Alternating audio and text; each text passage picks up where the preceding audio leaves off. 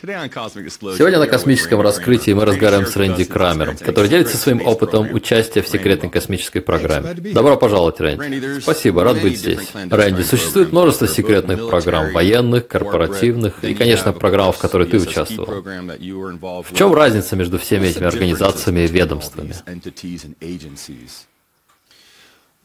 Ну, за десятилетия существования этих программ многие из них развились из более ранних программ, корпоративных программ, независимых подрядчиков, которые занимаются версивным проектированием инопланетных аппаратов, многие программы разведывательных военных ведомств. То есть любая группа, которая смогла получить информацию, технологии для развития какого-то проекта, сделала это. А также те, кто смог получить деньги для такого проекта. Когда у вас есть возможность сказать, что у нас есть ставка в этой игре, у нас есть технология, которая дает нам право голоса, то такая организация получает право участия в более крупной программе. И и в этом смысле все конкурируют со всеми. Каждый хочет разработать лучший двигатель, лучшее оружие направленной энергии, лучший проект генетического усовершенствования, чтобы получить преимущество над другими программами. Часто это происходит просто ради удовлетворения собственного эго или ради денежного вознаграждения и выгоды. То есть это собрание групп, у которых есть возможность развить эти технологии, добавить их в общий пул других проектов. Это также из-за того, что хотя мы делаем это уже десятилетия, никому не удавалось разработать лучший космический корабль, лучшее оружие. Поэтому это постоянный процесс разработки. Инженеры ведут работу в том направлении, которое они считают самым перспективным. И так мы имеем 20 или более параллельных проектов разработок.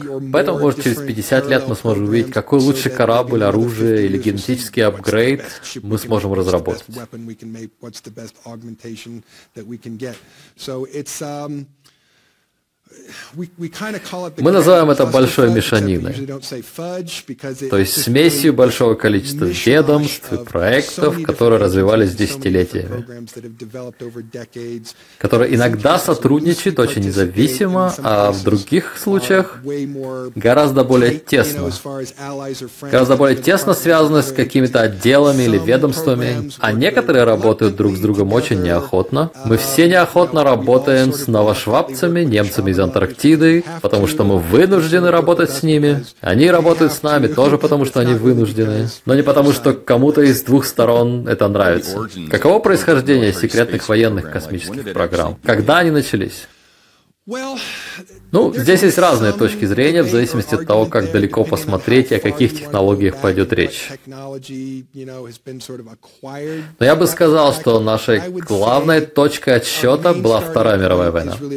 Если говорить о нашей собственной программе с нашими кораблями, нашим оборудованием и персоналом, то исследования и разработки всего этого начались где-то в 1940-х годах, и к середине 50-х у нас было несколько кораблей и собственных пилотов, которые могли осуществлять патрулирование.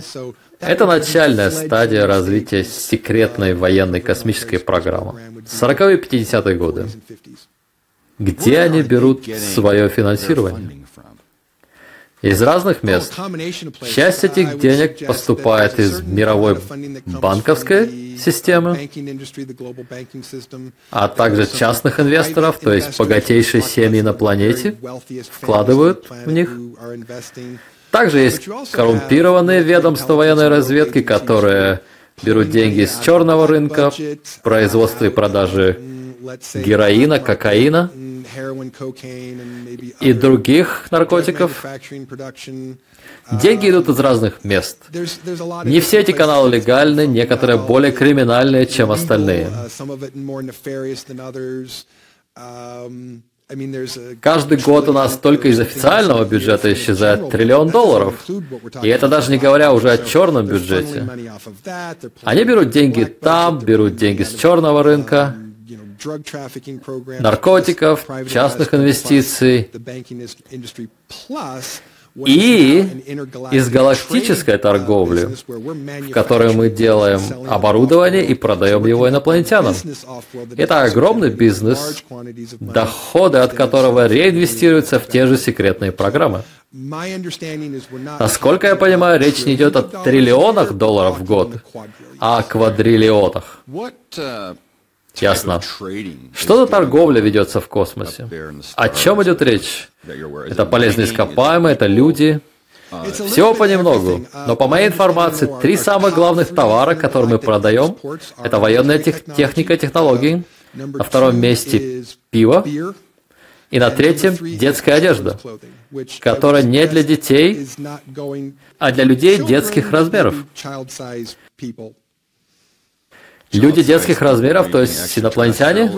Да, инопланетяне от 90 до 150 сантиметров. Ты таких видел? Да, конечно.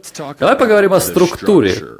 Кто управляет планетой сейчас и кто управляет этими агентствами? Кто эти люди из одного процента?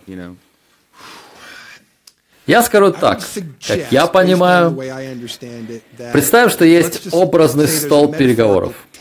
И все, у кого есть интересы и ресурсы в этой игре, получают место за этим столом.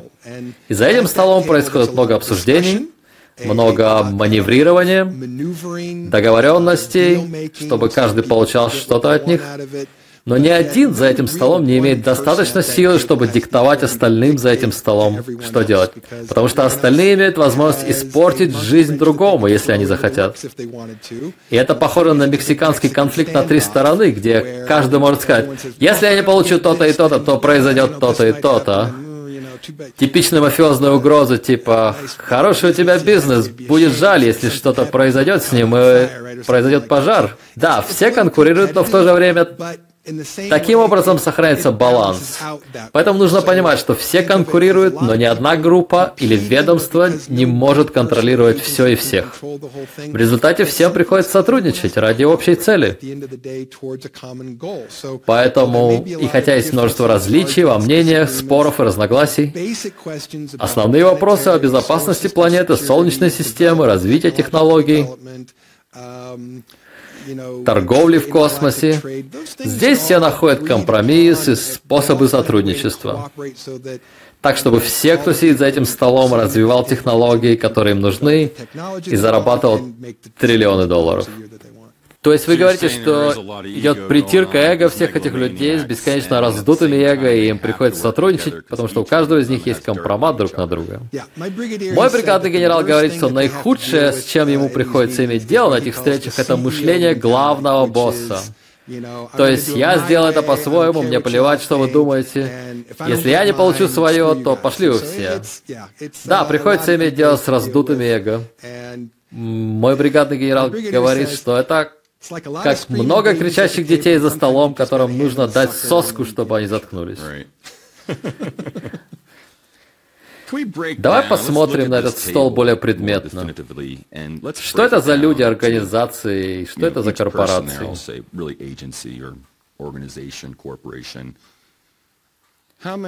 Сколько таких представителей сидит за столом? И давай поговорим о каждом из них, или тех, о которых ты знаешь. Вау, я бы сказал, что общее количество uh, участников и групп точно переваливает за uh, несколько сотен или, или тысячу. Мы говорим не только об Америке, но и обо всем мире. Большинство стран Большой Двадцатки участвуют в этих программах так или иначе. Это очень много ведомств и организаций. Множество нелегальных групп, корпоративных групп, частных инвесторов, банков из множества разных стран. И они создают множество малых групп, которые образуют весь этот состав. Если за этим столом не люди, Большинство, то есть 90-95% это люди с Земли. Есть несколько внеземных представителей, которым мы доверяем достаточно, чтобы включить их в этот процесс. Но опять же, 95% и более это земляне. Они похожи на людей? Um, Откуда они? Большинство неземных представителей там выглядят в точности, как мы. Встретив их на улице, вы бы не поняли, что это инопланетяне. И в этом есть фундаментальная причина. Мы более охотно доверяем тем, кто больше похож на нас, чем другим. Мы склонны заключать союзы и развивать дружбу с расами, которые похожи на нас. И мы не так охотно доверяем расам, которые не похожи на нас внешне, потому что мы не уверены в их истинных мотивах. Итак, в основном люди, но небольшой процент инопланетян, которые выглядят как мы. Почему эти инопланетяне сидят за этим столом? Каждый, кто сидит за этим столом, имеет интерес или ставку в игре. И в некоторых случаях, я бы сказал, некоторые инопланетяне там потому, что они стараются помочь нам пройти через этот процесс без допущения каких-либо фатальных ошибок для нас. Это вроде того, как старшеклассник приходит в младший класс, чтобы помочь с заданием.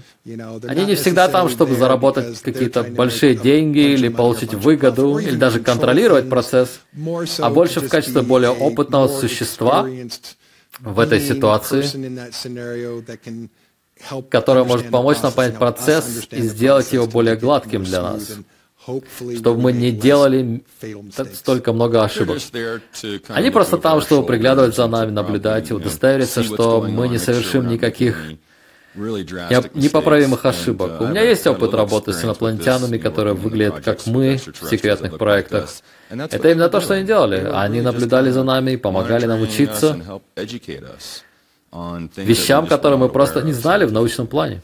Наверное, я должен сказать вот что, что многие из этих раз понимают, что если мы будем бесконтрольно развивать военные технологии, то мы станем большей угрозой в целом, становясь более и более милитаристичными в космосе, они развивают наши военные технологии, но при этом используя их в космосе с большей осмотрительностью и мудростью, потому что так поступают успешные расы, которые не становятся диктаторами и агрессорами.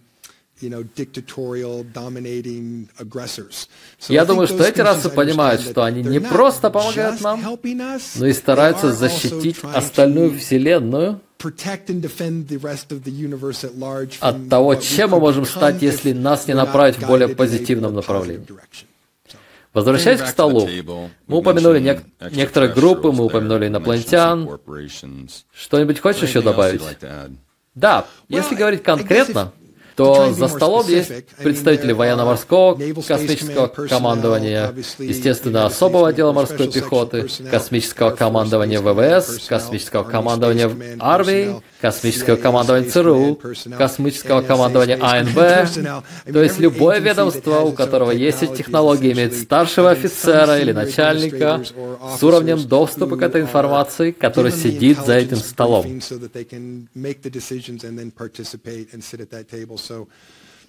То есть любая организация с этой технологией отправляет своего высокопоставленного представителя на эти встречи, не только в США, но и в других странах Большой Двадцатки.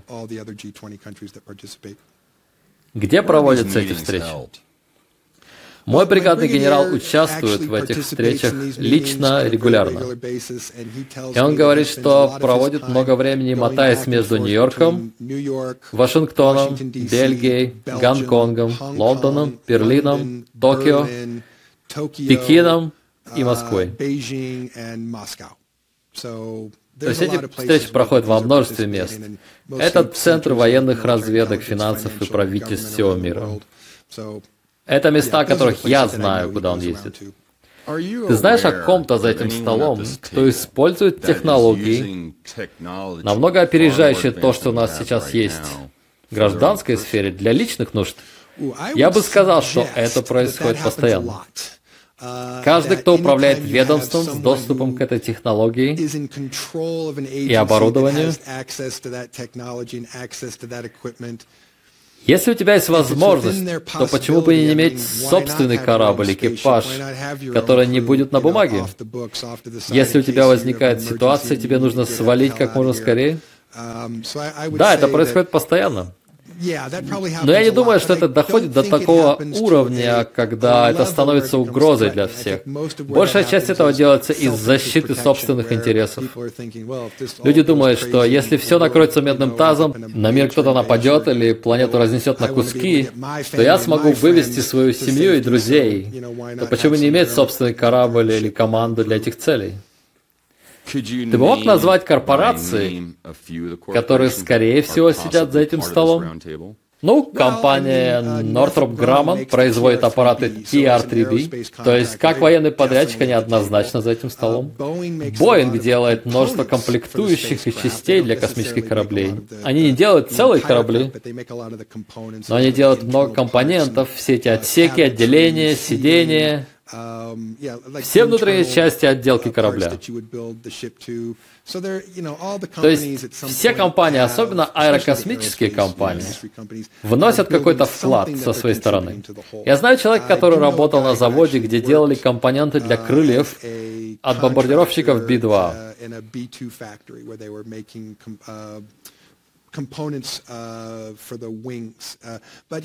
И он рассказывал мне, иногда мы делали панели, которые не шли на бомбардировщики.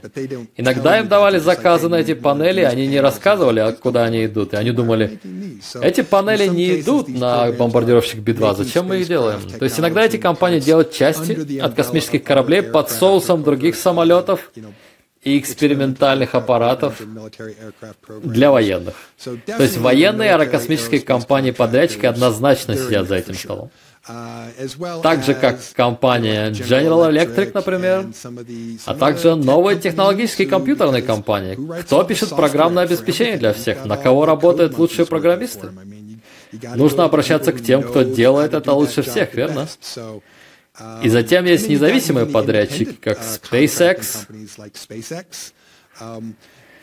Кто-то спросил меня, почему они все еще пользуются ракетными технологиями. Я ответил ему, ну, гражданские космические программы так и пользуются ракетами, потому что это на тот уровень, на котором их держат. Если вы не думаете, что эти же подрядчики разрабатывают военное оборудование и продают его военным, в тихую,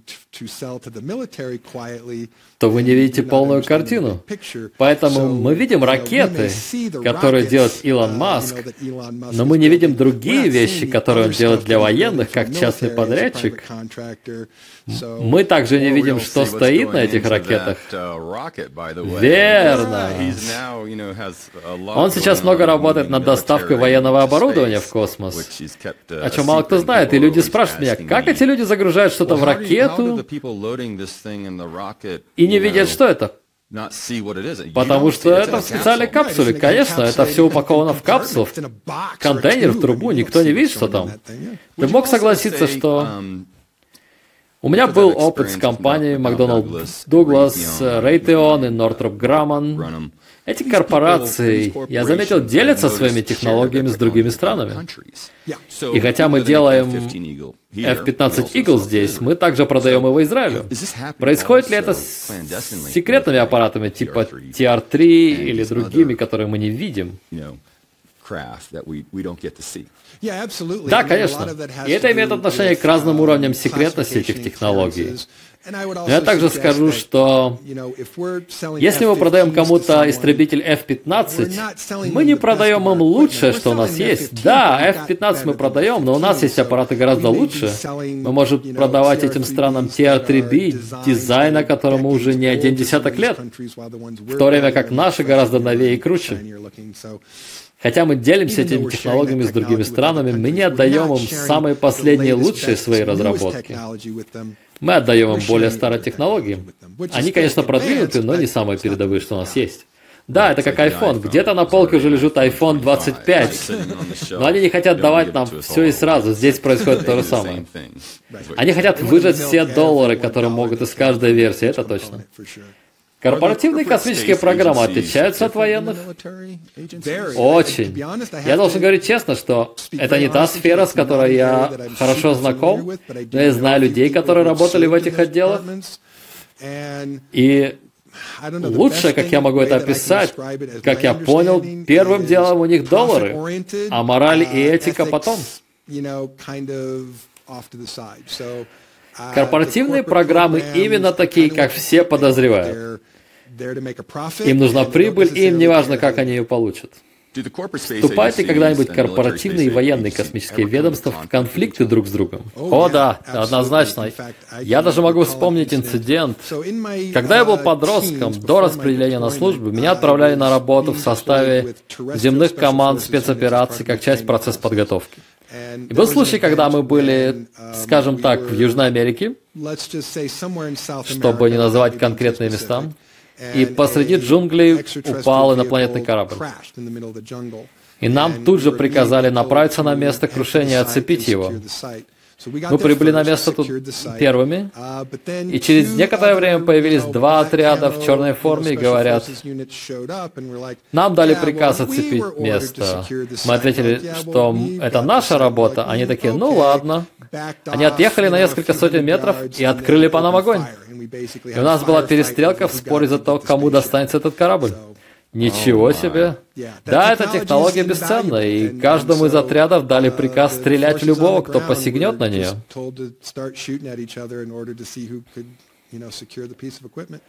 Такое часто происходит? Но ну, я помню только один такой случай, но можно предположить, что раз это произошло однажды, это произошло и в другие разы. Я не думаю, что это был такой уж из ряда вон случай, судя по тому, как это происходило. Я думал, что они взаимодействуют более цивилизованно, но я понимаю фактор конкуренции. Они готовы убить за эту технологию. Интересно, что все общались очень цивилизованно. Когда мы стояли и разговаривали, все были очень вежливы и спокойно общались, но когда они начали отходить на позицию, сержант-майор, который был с нами, сказал, окей, ребята, а теперь смотреть в оба и быть наготове. Он знал, что произойдет, но все общались очень вежливо. У них были свои приказы оцепить место, и у нас были такие же приказы. В тот момент возник конфликт интересов. Рядовые исполнители делают то, что им приказывают, и в этом случае они начали стрелять друг в друга. Да, я думаю, что зрителям нужно понимать, что когда ты служишь в армии и получаешь приказ, ты можешь быть с ним не согласен, но должен выполнить его до конца. Даже если ты стреляешь в группу людей, которые ты знаешь. И если такое происходит где-то на какой-то планете или даже на нашей планете, люди стреляют друг друга из-за корабля. Я знаю, что эти команды, которые стреляют друг друга, у них есть начальник. И что тогда происходит за этим столом? Где сидят все эти начальники? Или после инцидента? Хороший вопрос. Я представляю, что они тыкают пальцем друг в друга, орут. Затем они начинают договариваться. Да, извини, что так вышло. Вот тебе компенсация за потери. Да, я видел такое. В какой-то момент они приходят к соглашению, с которым все могут ужиться. Да, я видел, как они обменивались чем-то за потерю множества людей. И они даже не моргают. Для них это просто часть бизнеса. Да, точно. Для них это просто числа на балансовом отчете. Какая сила за этим столом доминирует все-таки? Я знаю, что есть примерно 10%, которые контролируют 90%, потому что у них больше огневой мощи, а также больше знаний. Конечно, США доминируют. Можно представить это себе так. Представим, что это корпорация, где есть совет директоров, и каждый за столом это акционер. Не у всех одинаковое количество акций, один или несколько ведомств может иметь больше акций, чем другие, но ни у кого нет столько акций, чтобы говорить всем, что делать. Поэтому и идет такая конкуренция и заключение сделок. Но у Штатов определенно есть больше акций за этим столом. Как далеко во Вселенную путешествуют эти корпорации, насколько ты знаешь? Насколько я знаю, мы однозначно добрались до очень удаленных районов нашей собственной галактики. И не будучи знатоком в этой сфере, опять же, я точно знаю, что мы исследуем области за пределами нашей галактики также.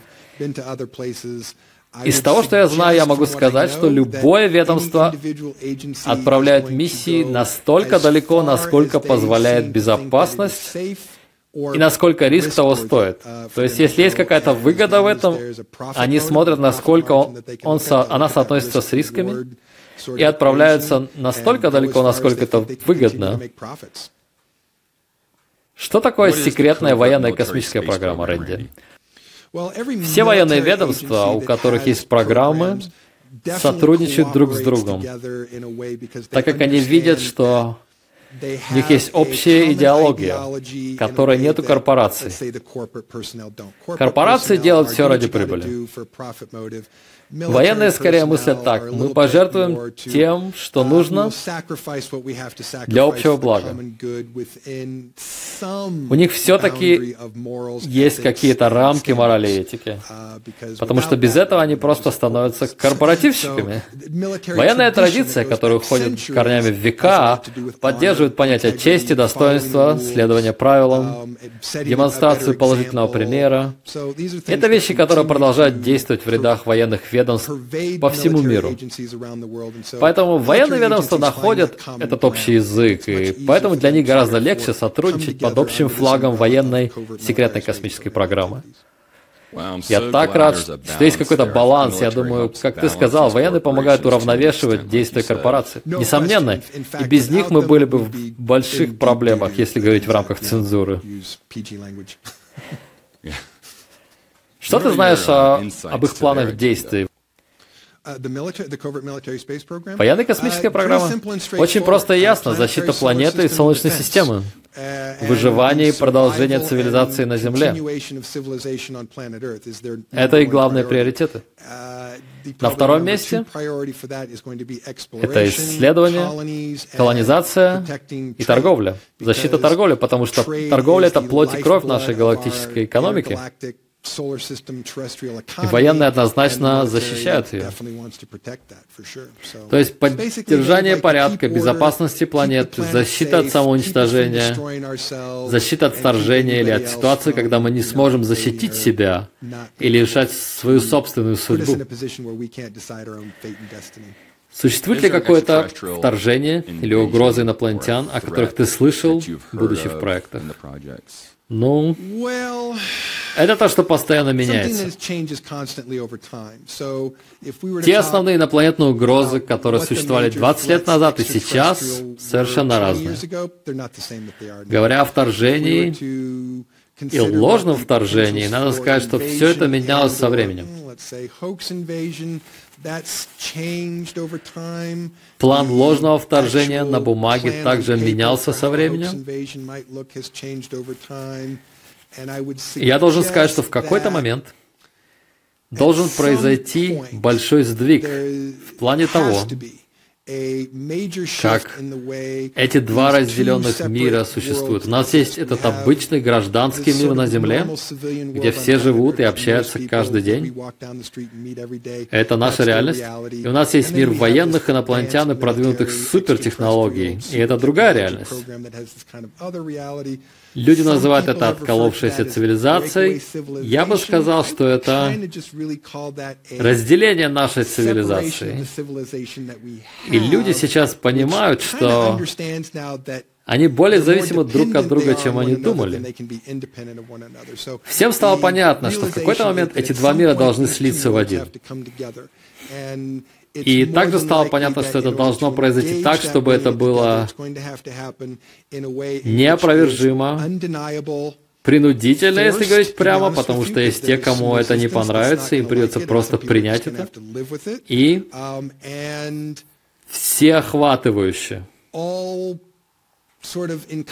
Поэтому надо сказать, что какое бы событие ни стало началом для перехода от мира до и мира после раскрытия,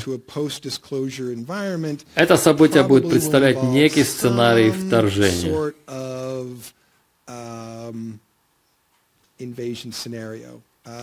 Есть вещи, которые я мог бы сказать об этом, которые, наверное, не следует говорить, но я скажу, что Впереди большие перемены.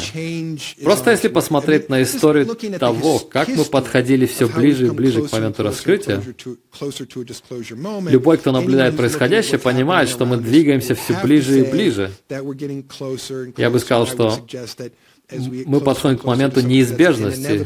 Что бы это ни было, мы продолжаем сокращать этот разрыв. Я считаю, что этот разрыв сейчас очень маленький, и ждать осталось недолго. Не для того ли были учреждены космические силы США?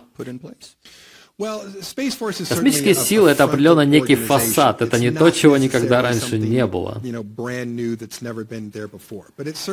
Они определенно дают нам возможность раскручивать этот процесс более активно. Чтобы не вдаваться в детали того, как все это обретает форму, потому что то, как это задумывалось и предлагалось, это не то, как оно будет работать. Скажем вот что. Создание космических сил было выставлено на повестку дня. Этот процесс между космическим командами ВВС то есть американским, который является общим зонтом для остальных таких ведомств. Я говорил людям раньше, что невозможно иметь космические силы, если у вас нет боевого состава для них. Поэтому, чтобы такая организация была и могла говорить другим программам и ведомствам, что делать, означает, что там уже что-то есть. Поэтому да, космические силы были пред... предложены, но сейчас ведутся попытки ослабить их и лишить будущего директора тех полномочий, которые изначально задумывались для него. И ведутся разговоры о том, что директор космического командования ВВС возглавит космические силы, поэтому идут споры и распри по поводу того, что это будет за организация. Но надо сказать, что главной целью этого было продвижение процесса и открытие двери, чтобы можно было сказать, «О, смотрите, какой космические силы разработал летательный аппарат только что». Хотя это может быть что-то произведено 30 лет назад. И так далее. Uh, да, я тоже хотел, чтобы зрители знали это. Может, ты сможешь подтвердить это также. Космические силы существовали уже долго. Да, десятки лет. И теперь, я думаю, они пытаются адаптировать людей, то есть гражданский мир, постепенно. Да, да, да. Чтобы сказать, что мы полетим к звездам, отправим туда военных, и это был, это был мой следующий вопрос. Ты вроде бы коснулся его. В чье ведение попадут эти силы? ВВС? Армия или какой-то компании? Корпорации? Это не может быть корпорация, потому что сейчас она официально военная. И все сейчас согласуется. Последнее сообщение в СМИ, которое я видел, говорила о той борьбе, которая происходит там. А я скажу, что работа идет, и пока мы не знаем, каким будет конечный результат. Ну да, у нас были космические силы многие десятки лет. Думаешь ли ты, что эти силы создаются для защиты от негативных инопланетян? Ну, конечно, цель в том, чтобы защитить нас от всего, что может причинить нам вред. И, и тот факт, что мы развили эту технологию и стали сильнее, дает нам возможность Теперь мы можем сказать некоторым расам, вы должны уйти. Если вы не хотите уйти, мы сопроводим вас. Если вы не хотите, чтобы вас сопровождали, мы можем снести вас с поверхности любого спутника, на котором вы сейчас базируетесь в Солнечной системе. Став сильнее, мы смогли решать, кого мы хотим и кого не хотим оставлять в нашей сфере влияния. И это дает нам возможность понять, какие силы мы хотим развивать, а какие нет. Потому что некоторые расы, которые занимались манипуляциями, могли делать это только до той степени, до которой у них была сила и технологий. И как только у нас появились такая же сила и технологии, характер наших переговоров с ними полностью изменился. Они также прилетают сюда, отключают наши ядерные объекты, Правильно. Похоже на то, что они также присматривают за нами. Некоторые определенно так и делают. Я думаю, чтобы понять инопланетян, нужно усвоить, что не существует плохих инопланетян или хороших инопланетян. Такого не существует. Если говорить дуалистично, то есть плохие индивидуумы и хорошие индивидуумы, то есть те, кто преследует свои интересы,